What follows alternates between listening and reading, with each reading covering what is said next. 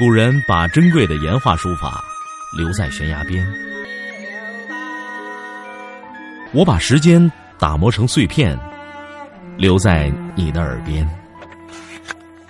拿铁磨牙时刻。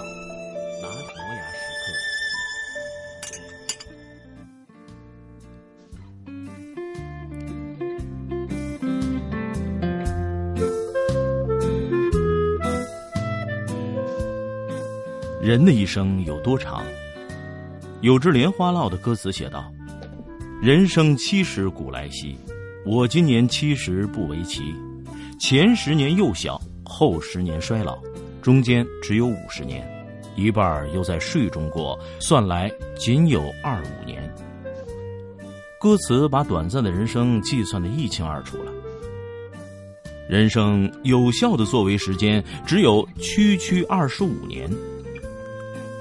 以上数字远不够精确，美国人算的精细多了。据美国读者文摘说，一生如果以六十岁为标准，其中睡眠占用二十年，吃饭占用六年，娱乐玩耍占用八年，穿衣梳洗打扮占用五年，行路旅游堵车占用五年，生病三年，打电话一年，上卫生间一年，闲谈七十天，擦鼻涕十天。剪指甲十天，最后的剩余时间为十年。哎，天哪！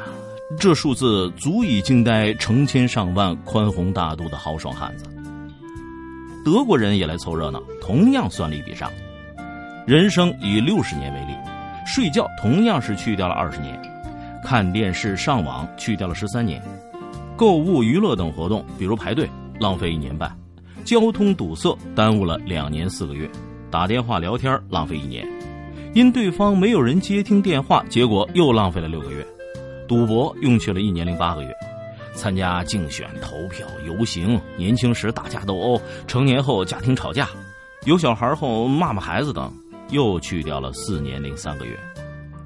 呃，还有找东西一年，看乱七八糟的广告用掉两年，打官司浪费三年，上厕所一年。最后结果，真正用于工作学习的时间仅为九年八个月左右。德国人的细致认真劲儿再次真是得到了充分的运用，他们的精确数字更让人大出冷汗。英国人也不示弱，跑出来猛按计算器。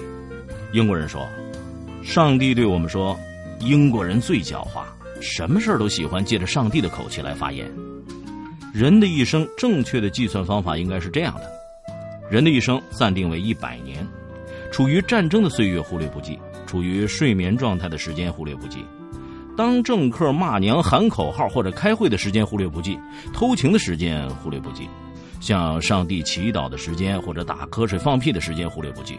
最后，上帝认为，哪怕你活到了七老八十，对不起。你的人生除去忽略不计的荒废岁月，你还嫩得很呐，还仅仅是无知的少年时代。也就是说，你的人生岁月其实只有十来年。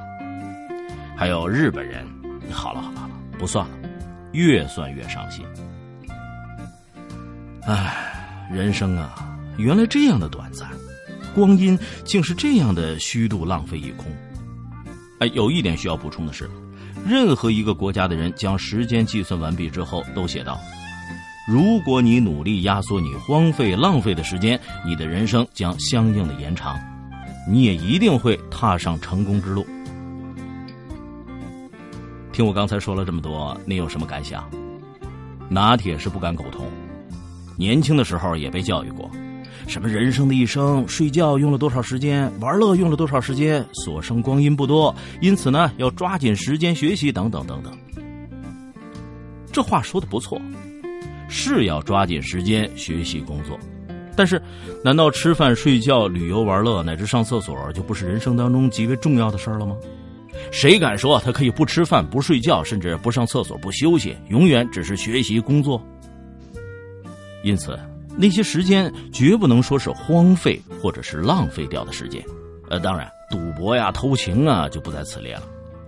实际上，谁又能说在假期外出旅游一趟，和亲人和朋友打个电话闲聊天，学习累了打个盹儿，看看电视、上上网、梳洗打扮等等，就不是必要的呢？再说，什么是成功之路？难道仅仅是成为什么家、挣了多少钱？你这么认为吗？不是吧？所以啊，不必太在意刚才说的那些计算了。只要是大为国家，小为小家尽力了，做你认为现在应该做，以后也不会后悔的事儿。拿我来说，我认为回复大家评论，每天写上三言五语的微信，跟你聊聊心情，是必须要做的事儿。